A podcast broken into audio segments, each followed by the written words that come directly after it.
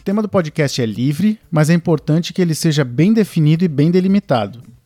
Assim como numa aula, é difícil ficar atento a uma pessoa que se repete muito ou que mistura muitos assuntos o tempo todo.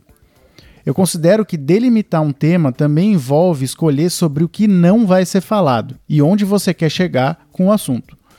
Dependendo do formato e da duração do podcast, a falta de uma linha de raciocínio definida e de objetividade podem comprometer a escuta. Nada disso significa que você deve ser superficial ou impreciso. A gente, por exemplo, não aborda todos os assuntos de uma disciplina em uma aula só. Então você não precisa esgotar todas as possibilidades de um tema de uma vez. Você pode fazer mais de um podcast, pode fazer vídeos, sugerir outros podcasts, vídeos e leituras que complementam o que você está falando.